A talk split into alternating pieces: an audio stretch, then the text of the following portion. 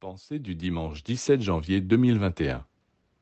Pour un être humain, la seule réalité, c'est ce qu'il vit, ce qu'il sent. Prenez le cas de quelqu'un qui a des hallucinations.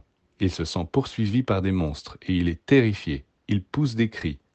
Physiquement, visiblement, personne ne s'acharne sur lui. Mais lui se sent persécuté. Il souffre. Et quand quelqu'un souffre, allez lui dire que c'est une illusion. Au milieu des pires conditions, il arrive aussi que certains êtres vivent des extases, des illuminations. Et là aussi, comment les persuader que ce n'est pas vrai? La souffrance ou la joie qu'il éprouve sont peut-être les seules choses dont l'homme ne doute pas.